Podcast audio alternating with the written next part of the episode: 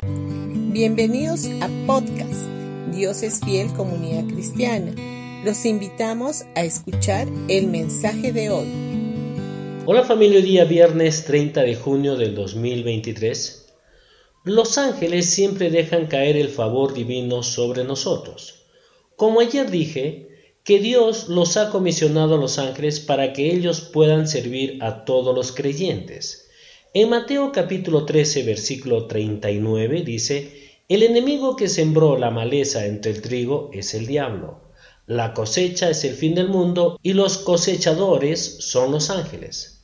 Al final del tiempo de la gran tribulación, los ángeles, como segadores, habrán de separar la cizaña del trigo. En este pasaje se refiere en realidad a los ángeles que habrán de ejecutar juicios. Sin embargo, en la vida del creyente, los ángeles dejan caer el favor divino sobre nosotros. Esto lo podemos ver en la simbología del libro de Ruth. Dentro de las enseñanzas, la historia de Ruth y vos representan simbólicamente a Cristo y a su iglesia. En la historia que nos relata en el Antiguo Testamento, Ruth le rogó a su suegra Noemí que le permitiera ir al campo para recoger espigas en pos de hallar gracia. Y así es que fue a trabajar al campo de Boz, el pariente de Noemí, que más tarde la habría de redimir. En Ruth capítulo 2 versículo del 14 al 16 dice, Después, a la hora de comer, vos la llamó, Ven aquí y sírvete de la comida.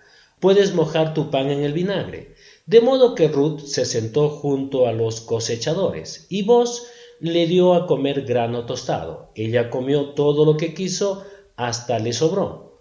Cuando Ruth regresó a trabajar, vos ordenó a sus trabajadores déjenla recoger espigas aún entre las gavillas, y no se lo impidan. Además, arranquen de los manojos algunas espigas de cebada y déjenlas caer a propósito, permítanle recoger y no la molesten.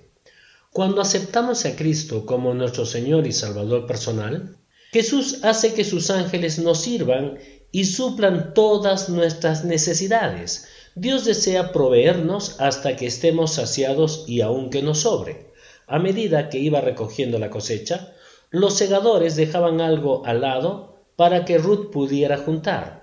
De acuerdo a lo que nos dice la palabra, lo que ella recogió aquel día alcanzaba para cubrir sus necesidades cotidianas por un espacio de tiempo de diez días. De la misma forma como ayer hablamos, los ángeles trajeron provisión para Elías, para Jesús y en este caso para Ruth.